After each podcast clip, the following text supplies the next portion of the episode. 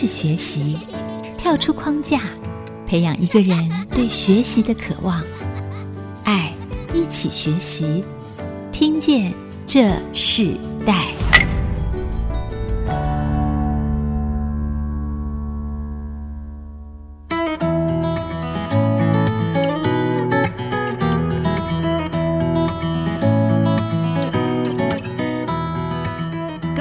大家好，欢迎收听 IC 基因主科广播 FM 九七点五。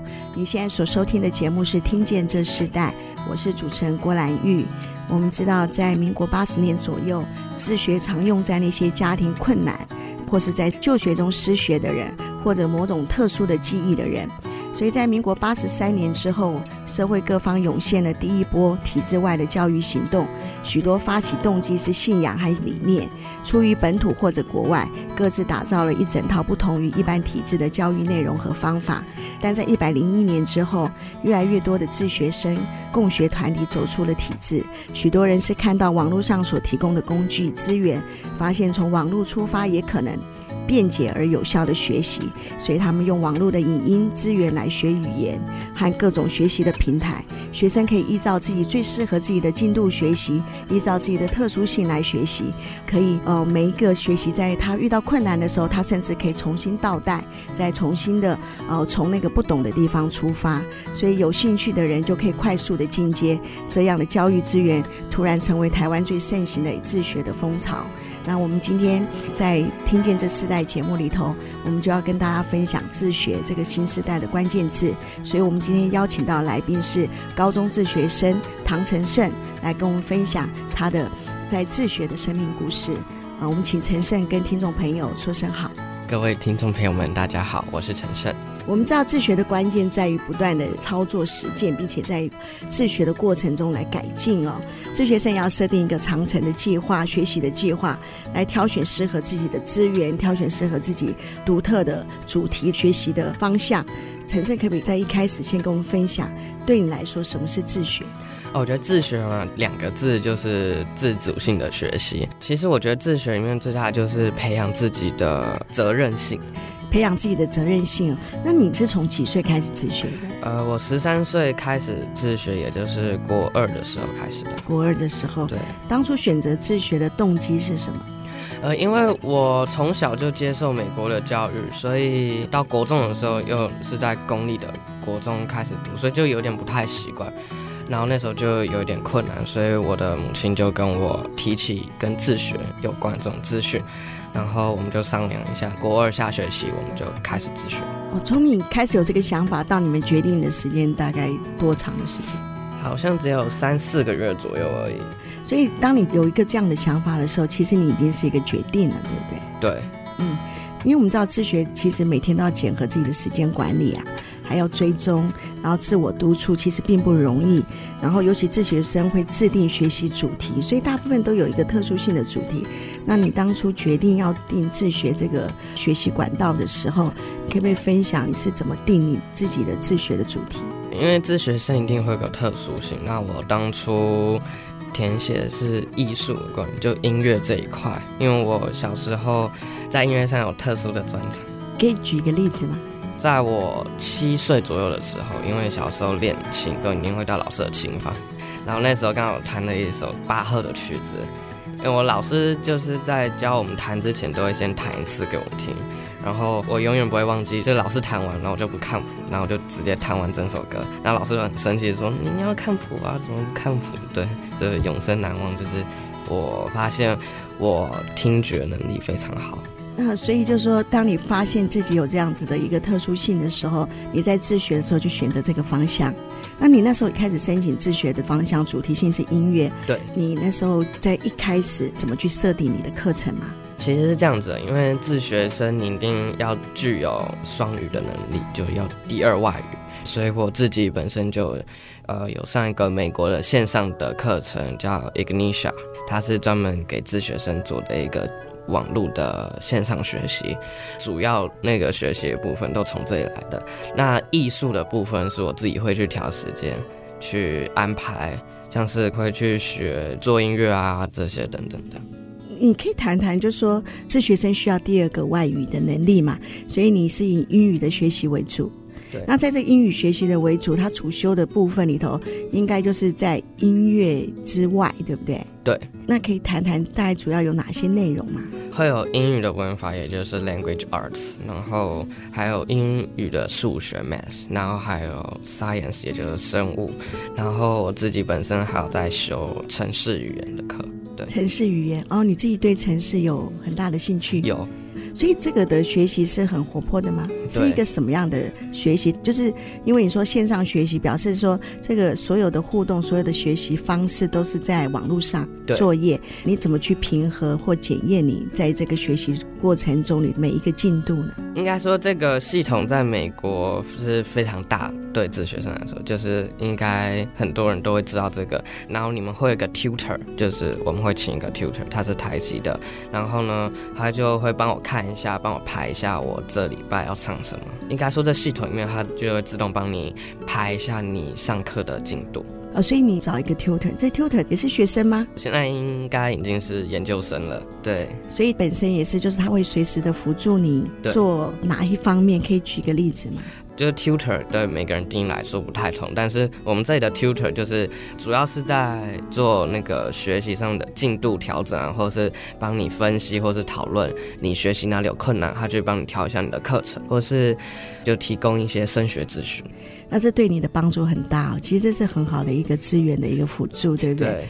另外，自学的工具通常会有哪些？我通常上课都这样子，就一台笔电，旁边一个笔记本，然后还有一支铅笔、一个橡皮擦。就是刚提到线上课程，所以呢，一定会用到网络这样，因为它是就是像文章电子课本这样子，所以我都会旁边就配笔记本背单词啊，或是把重点抄下来。所以我通常使用的工具差不多就是这样子而已。嗯，对，我其实曾经看过一些父母他们在申请自学的时候，因为自学会有个主题计划名称，对，那我看到有些家长会写什么什么游学玩啊，什么什么不同的主题。那今天我们的来宾自学高中生，他是高一的学生哦，唐承胜。那他在主题里头，他主要是以音乐为主。那他自己本身是弹音乐，也创作音乐，对吗？对。所以在这个过程中，他就可以自主性的学习，就是在于音乐的部分。当同样的，他将第二外语的这个语言能力选择了英文这个部分。那所以他的学习的内容就是在一个美国的学习系统。那透过这个学习系统里头，他在自学的过程，他就好像在一个完全的教育中的环境发展。听到说他最常使用的工具就是电脑。啊，我相信在这个网络学习里头，电脑是很重要的一件事。那自己选修的课程里头有包含城市的部分。其实，在自学的部分也可以看出，它最重要的第一个，我们那个主题性是什么，独特性是什么。另外一个就是他所使用的工具，可不可以协助他在这个独特性的发展，并完成在国民教育里头应该会有的基本的应该要完成的一个学习教育的阶段啊。听起来是很有趣的。我们下一段部分，我们再继续请。我们的自学生陈胜跟我们分享，在自学的过程中，跟他以前，因为他是在国中开始自学，那所以在国中以前，他跟这个传统的原来的教育体制里头，和他开始自学有什么样的差异？我们稍后回来。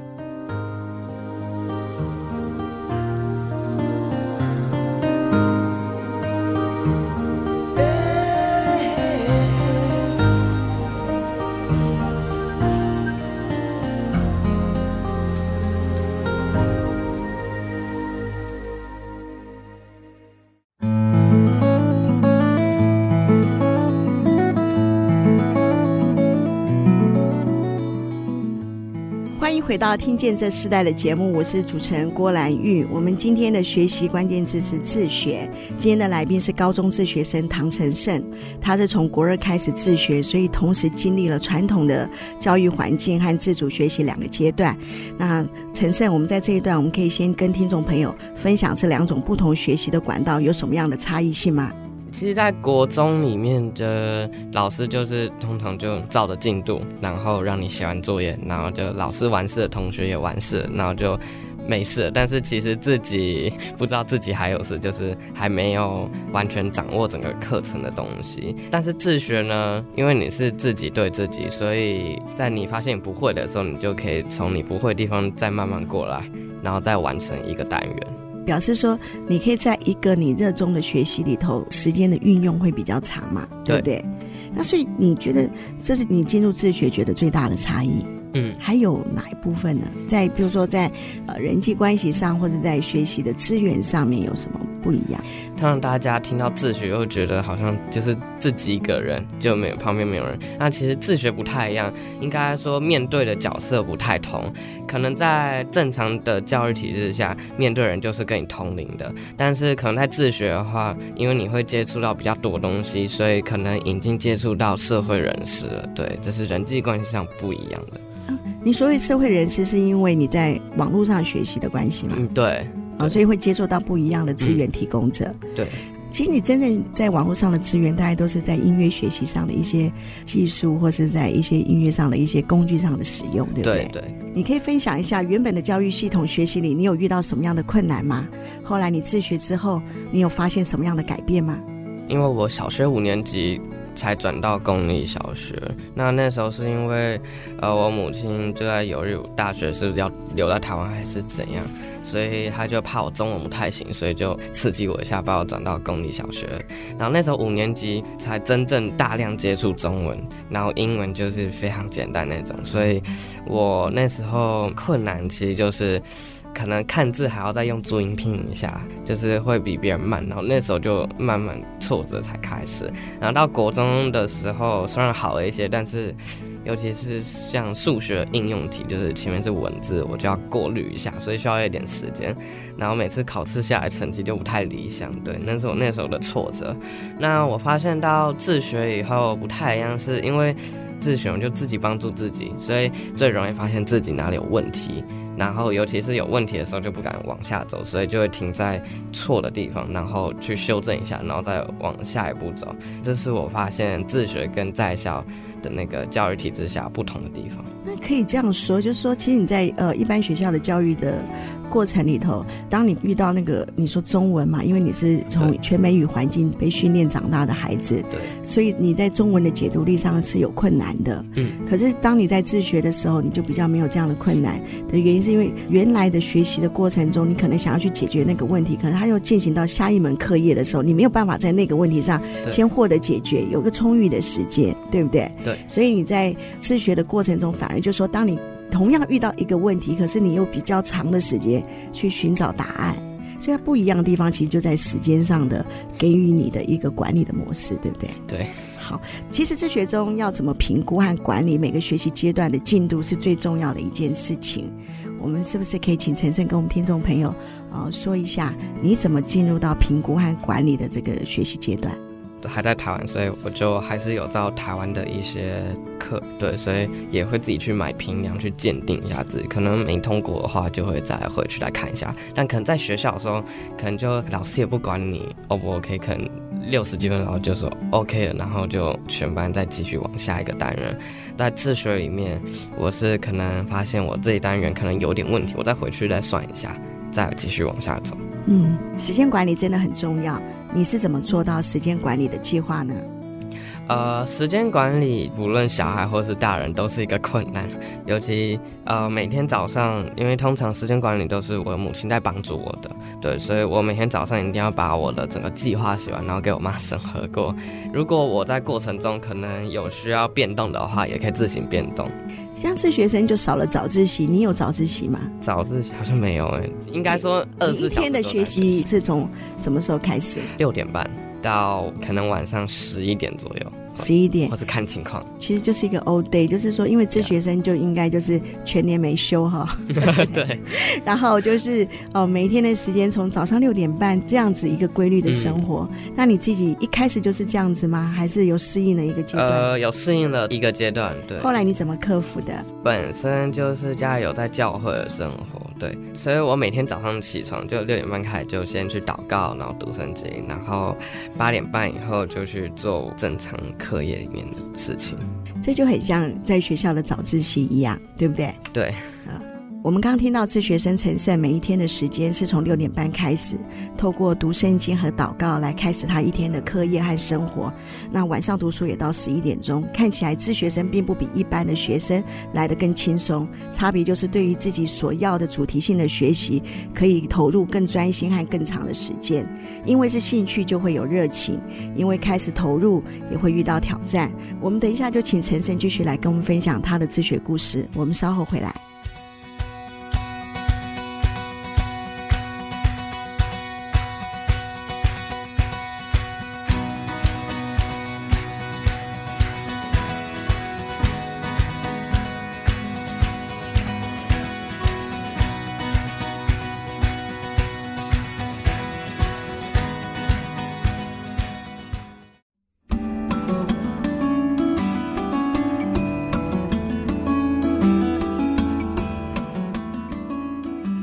回到听见这时代的节目，我是主持人郭兰玉。我们今天跟大家分享的学习关键字就是自学啊。我们知道，在最近十年来，全美全美国，它自学人口。激增两百万的学生在家中自学，那我们也看到台湾在一百零七年开始，一直到现在为止，每一年每一年都在是数千人的成长。这个自学生表示，在这个新的学习管道、新的学习方式里头，无论是在家庭和教育机构，已经慢慢接受我们的孩子可以用自主性的学习完成他们的教育。那我们今天也在这个节目的现场邀请到的是高中自学生唐晨胜哦，他是以音乐的独特性的主题来申请自学的。我们也刚刚听到分享了他在自学的过程中，刚开始时间的管理上，他花了一年半的适应的时间。承胜，我们在这一段部分，我们是不是跟听众朋友分享一下，在自学中是有共学的部分吗？那通常你会透过什么样的方式提升学习能力的互补呢？我的母亲本身就是做补教业，所以每天都会有。学生，所以通常都会跟这些学生交流。那有些学生通常在可能课业方面有问题的时候呢，我就会去辅助他，然后就去帮助他有那种安排时间的概念。虽然时间很短，但这个事情要做什么，就是他写下来，所以这样子就会有交流。所以你说去协助别人的课业，对，然后或是做辅导，或是做客服的一些教学的经验里头，让你学习这个共学，对不对？对。目前自学生在你的环境中只有一个吗？还是其实还有比我小的小孩在比你小的小孩在学习哦。那我们另外让陈生来分享，就是说，因为我们知道自学生啊，你是直属教育部，那同样的，我看过一个报道，那我不知道你是不是也经历这样的事情，就是你有学生的身份，但是好像。学生各种享有学生的福利这件事情，好像又跟一般在校的学生不一样。其实差异蛮大，但是自学生也有一个自学生像学生证，教育部发下来的。但是可能在搭车啊，或是就是一些娱乐上面可能会有优惠，但自学生目前好像还没有这一块的的优惠方案。可能等我们台湾的自学生突破两百万的时候，可能就会有这样子的机会了哦。我们刚刚提到，就说自学生的身份啊，和一般在校的学生的身份，他使用的在学生的一些福利上不一样。那同样的，自学生的升学方向和管道，应该也会有不一样的模式哦。是不是可以请承胜谈一下，目前自学生的升学方向和管道有哪些？当初是这样的，因为好像我申请的时候还不是太多人知道这个东西，所以教育部好像也没有给大家太明确的那种申请方案。那当初是透过我。们在校的老师，然后他去帮我们去跟教育部上面的人去联系，在国中的时候，那我现在高中的时候是直接对着教育部里面的人，然后去进行自学咨询的一些东西。在自学升学的时间大概是每年四月跟十一月的时候可以去申办，所以就是你四月申请就是下学期才自学，那你十一月申请就是上学期就可以开始自学，就是这两个月的时间来进行申请的。因为你已经是一个高中生，所以你即将要面对的就是大学的这个目标。那你自己在大学有什么样的目标吗？是在国内升学，还是预计要出国？目前想的是，应该还是在国内的大学进行。跟你的音乐学习有关系吗？好像没有，因为自学到现在，目前可能慢慢发现，好像电脑这一类的东西，几乎是每天百分之九十成以上都会用到的，所以就有去做一些程式语言上面的研究。那我们当初申请自学的主题性是音乐，然后到你将来升学的目标里头是跟工程、电脑有关系的时候，这个主题性如果有差异的话，呃，是 OK 的，没有问题的吗？对，没问题，只要再去填一次资料就没问题。呀、嗯，所以你想要读哪一方面的？嗯，有设定的大学目标吗？有，目前有点想读跟资讯工程有关的。那现在在大学里头有对针对自学生的设立的学校的相关计划吗？呃，目前有看到好像清大有专门对自学生采用一个十岁计划，也就是特殊选材，他就是专门去找那些特殊生，帮助你可以进入他们的大学。哦，那当初你选择这个目标最大的原因是？嗯，当初选择清大的原因是因为那时候在搜寻的时候，好像没有看到有其他大学也有专门为自学生做升学的管道，对，所以就选择这个大学为我大学的目标。好，我们也期待陈胜在这个升学的目标里头可以达成啊、哦。那我们知道自学，很多人过去认为是有很多的家庭是比较富裕的人，或是说他们可能他们的孩子遇到一些特殊性，他们才要选择自学。其实我们发现自学过程里头，其实当孩子决定他要自主性学习的时候，那跟家长达到一个共识，哦，跟学校达到一个默契的时候，他们就可以开展这样的计划。那现在在国内的大学里头，公立的大学。那我们当然也期待未来私立的学校，他们都有这样针对这些自学生的招生计划，然后让整个一个自学的教育学习管道可以在台湾普遍化。我们知道这是一个自学的新时代，自学教育是以全人发展、天赋优先、生活训练及社会参与为内涵。他们并以多元化的方式的学习融入生活和社会中，引导孩子走出一条属于自己的路。我们接下来，我们就要请承胜跟我们分享他怎么在自学中走出一个属于他自己的学习的道路，还怎么跟这个社会做连接。我们先听一首歌，稍后再继续请承胜来跟我们分享。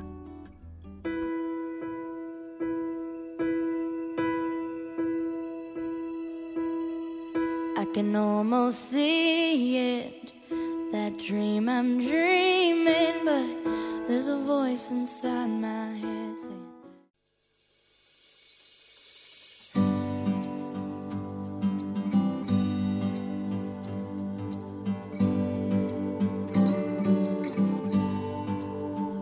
欢迎回到《听见这时代》的节目，我是主持人郭兰玉。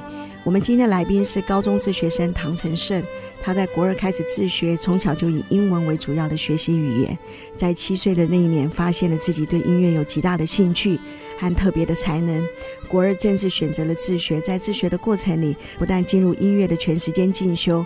而且各样的乐器也成为他日常的兴趣和学习的工具。所以，当我们刚刚提到自学生其实也需要去体验社会的参与内涵，尤其是社会自工的服务学习。陈胜好像也有参与这样的自工学习的经验，对不对？而且是特别针对比你自己还小的自学生，不是一个，是好几个。所以我们请陈胜来分享这段体验好吗？当初是我母亲有在做教研嘛。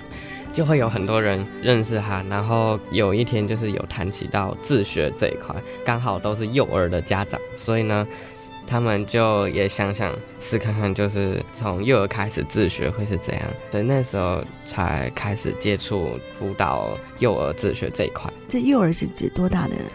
目前的学生是三到六岁左右的。哦，那是很小的。对，非常小。那那这个自学学校和自学有什么不一样？其实自学，也就是大部分都是自己的时间，就是自己一个人来进行的。那自学学校，也就是像共学。那共学其实学生身份都还是自学生，只是在一起里面学习，然后有个共同的目标。那目前他们都是三到六岁的小孩，自学生一定要具有第二外语，所以我就用我之前有学过一些英语的能力来提供这些小孩。那你之前好像也是读过全美语的幼稚园嘛？对，对不对？那这个跟一般的幼稚园又不一样的地方是什么？不一样的地方是，应该是说都是自学生，所以就会比较着重，大部分是在品格这一块。品格，还有他们个个人都有独特性，对不对？对。例如你现在在这个辅导的这些学生里头，他们有哪些独特性是不一样的？你可以分享吗？其实自学生就是目前小孩可能。大部分他们只知道跳舞啊，或是画画、唱歌，然后或是弹琴。大部分是这样子，所以就慢慢帮助他们去找到他们真正特殊性在哪里。那你这样辅导这些自学生啊，他们又在共学的环境里，他带给你生命什么样不同的感受？然后同样的，他也对你的自学有什么样的帮助呢？刚开始接受这份自工任务的时候呢，其实还蛮恐惧，因为我觉得我自己都还没有调整好，怎么可以去帮助别人？那时候，就我的母亲就一直 push 我，叫我就是你就去做，就去做。然后就做了一阵子，就发现其实还蛮奇妙。在你教别人的时候，你就像是面对一个镜子一样，就会看到你自己。可能会有失败的地方，所以我就发现，好像在教别人的时候，其实就在教自己。所以每次我在教幼儿的时候，看到他们哪里有挫折，或是这样，我就会想到以前自己发生过的事情，就会去辅助他们，避免他们再度发生我以前发生过的悲剧。你说不要发生之前遇到的悲剧，听起来你在自学时遇到的挫折，比我们听到或想象的还要来得更深刻。从今天的访谈里，我们看到自学生唐承胜从音乐特殊性的看见，进而自学，并在学习中发现了第二、第三专长。例如工程学的部分，也是在自学中里头看见的。同样的，在自学中，他也学习教导自学的幼儿，自学的生涯看起来是非常精彩的。我们看到你也锁定了在国内大学，也希望可以考进公立的大学。其实我们知道，现在清大的十岁计划，或是交大的百川计划等等很多的大学都有开始为自学生而设立不等的名额，来专门对自学生来做招生。同时，我们也看到新一代的自学生，他们每个人都有不同的特殊天赋啊，在不同的年龄中选择了自主性学习。台湾社会对在家教育的学生提出最多的问题，其实就是父母有能力教孩子吗？孩子的人际关系怎么办？我们今天听到来宾唐承胜的分享，了解到父母确实需要协助孩子管理和教导，但是真正的学习仍然需要自学生自己本身的热情和态度，才能达成自学的目的，找回真正学习的动机与主权。接下来我们要进入 mental 经验单元学。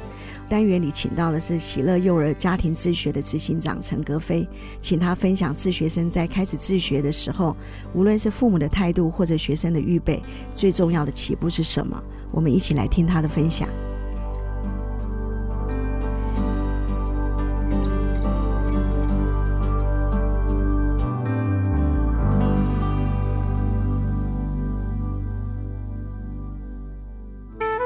讲彼此的学习价值，建立良善的生命传承。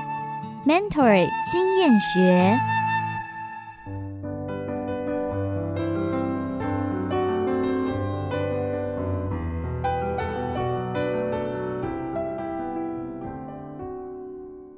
大家好，我是陈格飞老师。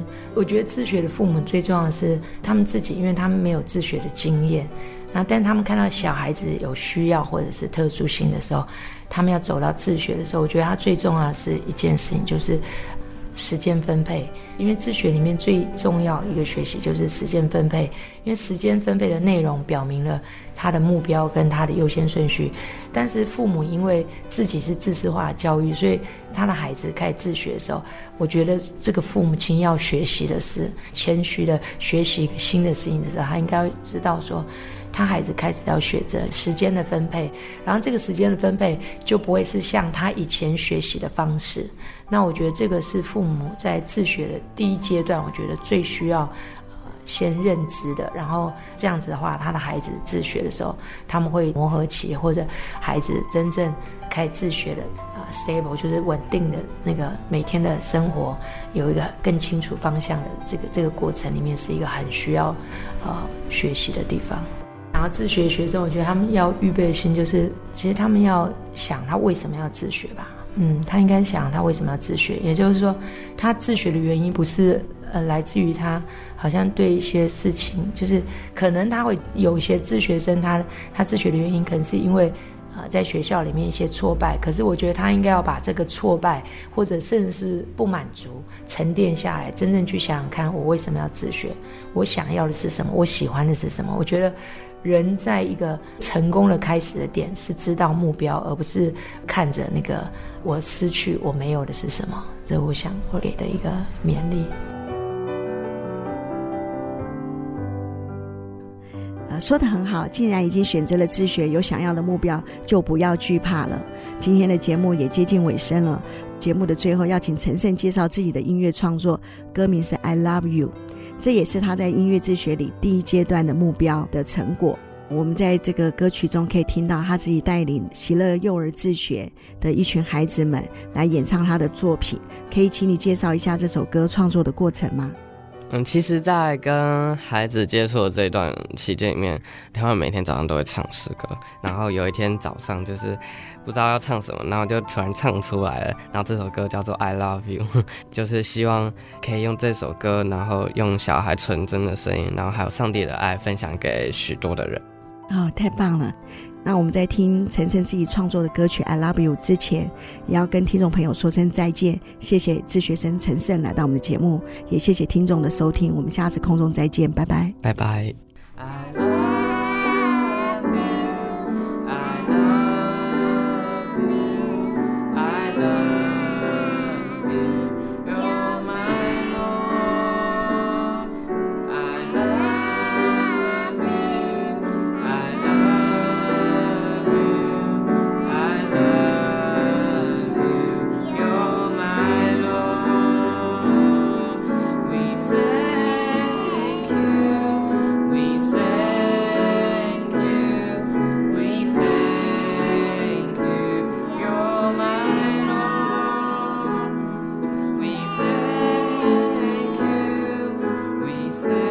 结世代，超越差异，富予建设邀请您，爱一起学习。